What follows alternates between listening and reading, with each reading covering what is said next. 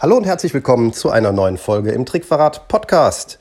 Hier ist der Ingo von den Zaubertricksern und mit dieser Folge möchte ich hoffentlich eine kleine Serie starten mit Tipps und Tricks zum Thema Auftreten und ja, Arbeiten auf der Bühne, sag ich mal.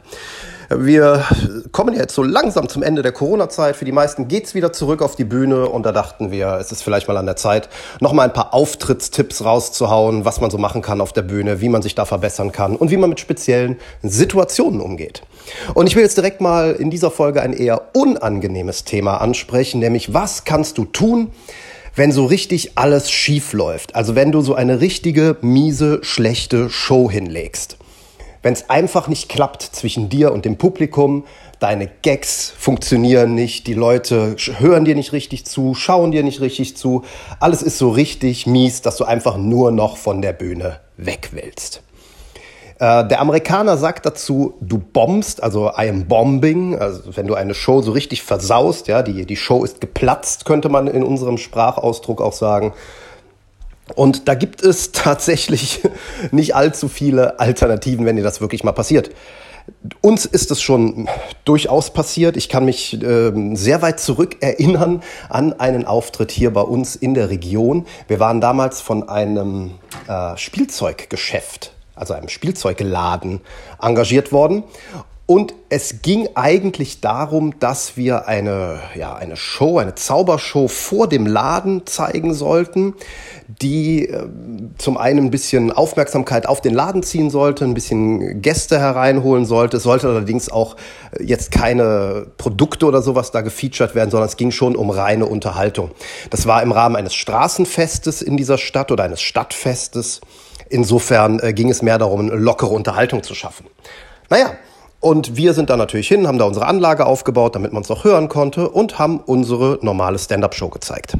Jetzt muss man wissen, unsere Stand-up-Show ist keine Straßenzaubershow.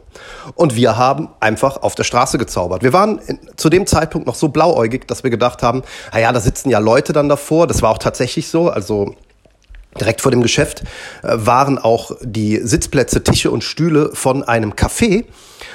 Und wir dachten, okay, das ist ja dann im Prinzip unser Publikum. Die Leute sitzen dort, trinken einen Kaffee und äh, essen ein Stück Kuchen. Und dabei können sie dann unserer Show zuschauen. Das heißt, es ist keine klassische Straßenzauberei. Weil, das muss man dazu sagen, wir beide, weder Albin noch ich, haben jemals richtige Straßenzauberei gemacht. Wir haben ab und zu mal auf der Straße gezaubert. Äh, ich kann mich da auch sehr gut noch zurückerinnern an einen meiner ersten Auftritte, ebenfalls auf einem Stadtfest. Und ähm, ja, das äh, war aber ein totaler Irrtum. Es war, was wir dort hätten tun müssen, wäre Straßenzauberei gewesen mit all ihren Besonderheiten. Also dieses äh, Crowdbuilding, wie man auf Englisch sagt. Also am Anfang erstmal ein, äh, ein Publikum aufbauen, das stehen bleibt, das Aufmerksamkeit dir schenkt, um dann in die Show einzusteigen, dann auch die Leute zu halten, damit sie eben nicht weitergehen. All das haben wir da nicht beachtet, sondern wir haben einfach eine ganz normale Stand-up-Show versucht zu zeigen. Versucht, muss man wirklich sagen. Und das ist ganz, ganz, ganz, ganz bitterlich in die Hose gegangen. Es hat sich nämlich niemand für uns interessiert, auch nicht die Leute in dem Café, die vor uns saßen. Die haben nämlich da gesessen, um Kuchen zu essen und Kaffee zu trinken. Und das da nebenbei so zwei lustige Zauberer stehen, mehr oder weniger lustig, und ein paar Tricks gezeigt haben, hat die einfach nicht die Bohne interessiert. Denn auf der anderen Seite gab es noch Musik und irgendwo da hinten gab es noch, was weiß ich, vielleicht einen Ballonmodellierer, ich weiß gar nicht, was es alles gab, Kinderkarussell etc. pp. Also das Angebot war natürlich riesig. Und wenn du dann da stehst und eine normale Stand-up-Zaubershow zeigst, die du normalerweise vielleicht auf einer Hochzeit oder auf einem Geburtstag oder so machst, da trinkst du einfach nicht durch und kein Mensch hört dir zu. Es hat keiner gelacht an den richtigen Stellen. Die Leute haben nicht applaudiert, nicht weil ihnen die Tricks nicht gefallen haben, sondern weil sie die Tricks gar nicht mitbekommen haben. Ja, es haben vielleicht so zwei, drei Leutchen gucken natürlich zu, aber ähm, das ist dann auch zu vernachlässigen. Ja, was lernen wir daraus? Regel Nummer eins. Mach nur solche Auftritte, wo du auch weißt, dass du sie bewältigen kannst. Also sei dir vorher im Klaren darüber, was dort passiert und informier dich ausführlich über die Auftrittsbedingungen. Gerade wenn es so eine etwas ungewöhnlichere Auftrittssituation ist, äh, die möglicherweise Überraschungen für dich bereithält. Ne? Klar, wenn du jetzt für eine Hochzeit oder einen Geburtstag engagiert bist, bis in einem Hotel, in einem Bankettsaal oder so, das ist jetzt mehr oder weniger immer das Gleiche. Da können zwar auch Überraschungen passieren, aber die muss man nicht unbedingt erwarten. Aber wenn es so etwas ist, was du in der Form noch nie gemacht hast, dann informier dich sehr, sehr ausführlich darüber, was dich da erwarten wird. Dann solltest du natürlich auch gucken, dass du dort ein Programm zusammenstellst, das für diese Gelegenheit wirklich geeignet ist. Und ja, dass du deine Fähigkeiten einfach nicht überschätzt. Wir haben diesen Auftritt angenommen damals und waren einfach nicht bereit dafür. Wir hatten gar kein Programm dafür. Richtig wäre gewesen, die Anfrage weiterzugeben an jemand anderes, der ein guter Straßenzauberer ist und dann wäre das Ding erledigt gewesen. So haben die Leute dort zwei, drei schlechte Zaubershows gesehen und wir sind völlig frustriert nach Hause gegangen und haben gesagt, wir zaubern nie wieder auf der Straße. Ähnliche Situation ähm, einige Jahre später, ein Bierzelt. Also es war kein richtiges Bierzelt, aber es war eine Bierzeltatmosphäre. Es war eine, eine sehr, sehr große Halle. Und in dieser Halle hab, eine, eine Firma, die ähm, in erster Linie mit Handwerkern zu tun hat, also äh, auch Werkzeug verkauft, Farben und so weiter, also wie so eine Art Baumarkt. Die haben ihre Kunden eingeladen. Diese Kunden saßen also alle dort und es war, haltet euch fest, es war eine Oktoberfest-Atmosphäre. Ja, es war wirklich Oktoberfest, das muss man sich mal überlegen.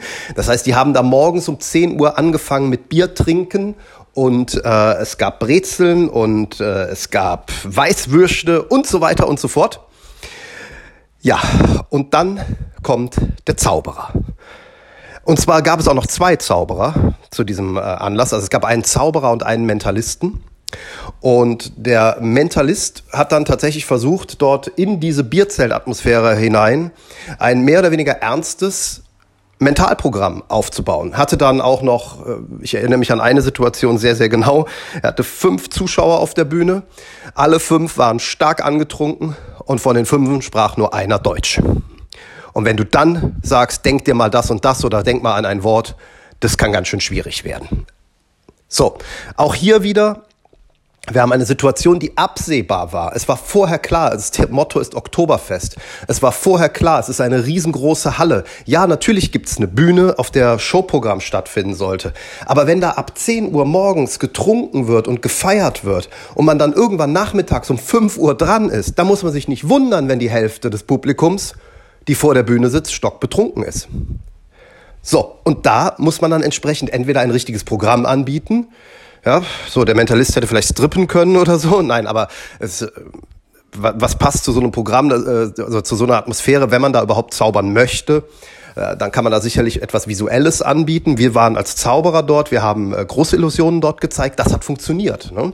Das war auch nicht einfach und es war auch anstrengend, weil wenn dann die Assistentinnen entsprechend sexy angezogen erscheinen, dann ruft das Reaktionen hervor, allerdings nicht unbedingt die Reaktionen, die du haben willst. Ne? Also da wird's dann auch sehr schnell sexistisch und so weiter. Also auch das hat keinen Spaß gemacht, muss man ganz klar sagen. Das war jetzt nicht so, dass äh, unser Programm da komplett in den Bach runtergegangen ist, wie äh, das bei den Mentalisten der Fall war, der einfach nur Pech hatte mit, diesen, äh, mit dieser Kombination. Aber es war auch unfassbar schwierig, dort Aufmerksamkeit zu ziehen. Wenn man mal eine Frage hatte ans Publikum, wenn man interagieren wollte, hat man in der Regel irgendwelche dummen Antworten bekommen. War also ganz, ganz kompliziert. Also auch hier wieder die Situation im Vorfeld genau einschätzen, überlegen, was erwartet mich. Im zweiten Schritt überlegen, kann ich das leisten? Bin ich in der Lage dazu? Inzwischen sind wir in der Lage, solche Bierzeltatmosphären zu handeln. Wir können das Programm darauf anpassen. Aber das war auch ein harter Lernprozess. Okay, aber was mache ich, wenn ich jetzt in so eine Situation gerate, in der es einfach nicht funktioniert? Denn es ist nicht nur so, dass du die Situation vielleicht falsch eingeschätzt hast. Es kann dir auch durchaus mal passieren, dass du einen schlechten Tag hast, dass dein Publikum einen schlechten Tag hat, dass ihr beide einen schlechten Tag habt, dass die Situation an sich nicht richtig stimmt, vielleicht ist die Klimaanlage im Theater kaputt, das Essen hat nicht geschmeckt und so weiter und man bekommt es einfach nicht hin. Man kriegt einfach keinen richtigen Draht zu den Leuten. In der ersten Reihe sitzen noch ein paar Betrunkene, die dich überhaupt total langweilig und doof finden und es funktioniert hinten und vorne nicht. Aus meiner Sicht gibt es dort nur zwei Möglichkeiten, mit so einer richtigen Drecksituation umzugehen. Also wenn du wirklich merkst, hier geht gar nichts. Die klatschen nicht, die lachen nicht, die interessieren sich einen Scheiß für mich. Es gibt nur zwei Möglichkeiten, damit umzugehen, aus meiner Sicht. Möglichkeit eins ist, du brichst den Auftritt konsequent ab. Das ist die erste Variante. Bringst deine Show irgendwie zu einem Ende, also natürlich früher zu einem Ende, brichst ab, bedankst dich, verabschiedest dich und gehst. Damit hast du deinen Zuschauern einiges erspart, denn sie wollen dich ja ganz offensichtlich nicht sehen. Und damit hast du dir selber einiges an Stress erspart.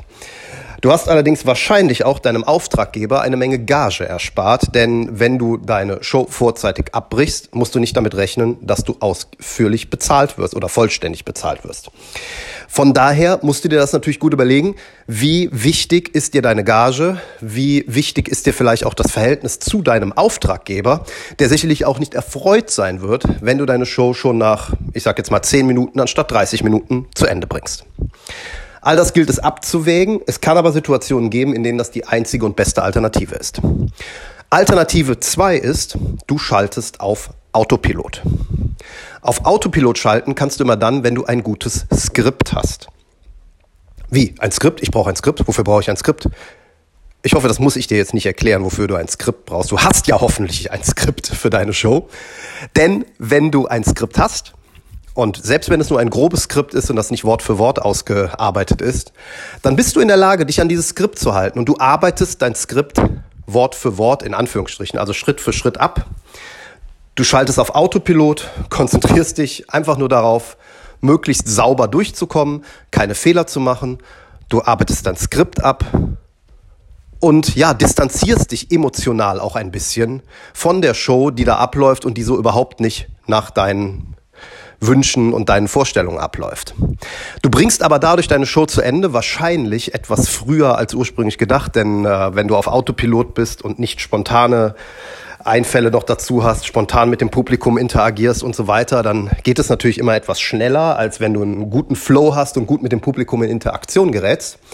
Aber du bringst deine Show professionell zu Ende. Fehlerfrei, so hoffe ich und auch in der geforderten Zeit, die der Auftraggeber von dir gefordert hat. Das, wie gesagt, geht nur, wenn du ein gutes Skript hast, auf das du dich verlassen kannst, wo du genau weißt, das bringe ich jetzt einfach so Schritt für Schritt zu Ende. Ja, die Leute werden noch weiterhin nicht zuhören. Sie werden noch weiterhin nicht groß lachen, aber du hältst, ja, wie soll ich das sagen, deinen professionellen Status bei. Du bleibst dabei, dass du professionell weiterarbeitest, du bringst deine Show zu Ende, so wie es mit dem Auftraggeber vereinbart war. Ja, und im Nachhinein gilt es natürlich zu analysieren, warum etwas schiefgegangen ist. Das kann an dir gelegen haben, dass du einfach einen sehr, sehr schlechten Tag hattest, das Timing einfach für den Arsch war und so weiter und so fort. Es kann aber auch natürlich mal am Publikum gelegen haben. Ja? Im Gegensatz zu einigen anderen sage ich nicht, äh, dass du es immer schuld bist und es ist nie das Publikum schuld. Es kann einfach mal sein, dass du total Pech hast und eine Horde, verzeih den Ausdruck, Arschlöcher in deinem Publikum sitzen hast. Wenn dir das natürlich öfter passiert, dann müsstest du dich mal hinterfragen. Aber manchmal hat man einfach dieses absolute Pech, dass man vielleicht auch nur eine kleine Gruppe in den ersten Reihen sitzen hat, die den ganzen Saal nachher ja im Griff haben und mit ihrer schlechten Stimmung herunterziehen.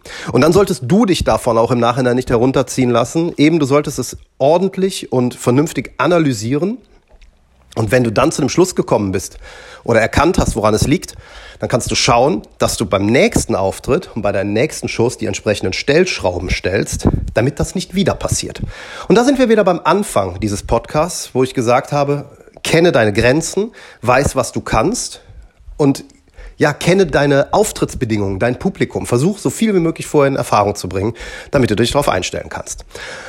So, jetzt hoffe ich, dass dir so eine Situation möglichst selten passiert. Wenn du oft auftrittst, wird sie dir passieren. Ich glaube, ich kenne keinen Kollegen, dem das nicht schon mal passiert ist, dass er so einen richtigen Mistauftritt hatte.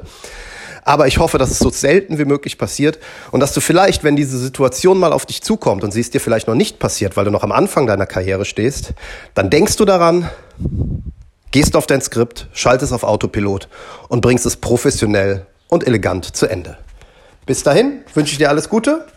Wir hören uns hier im Podcast oder sehen uns vielleicht bei YouTube oder Instagram. Und bis bald. Tschüss.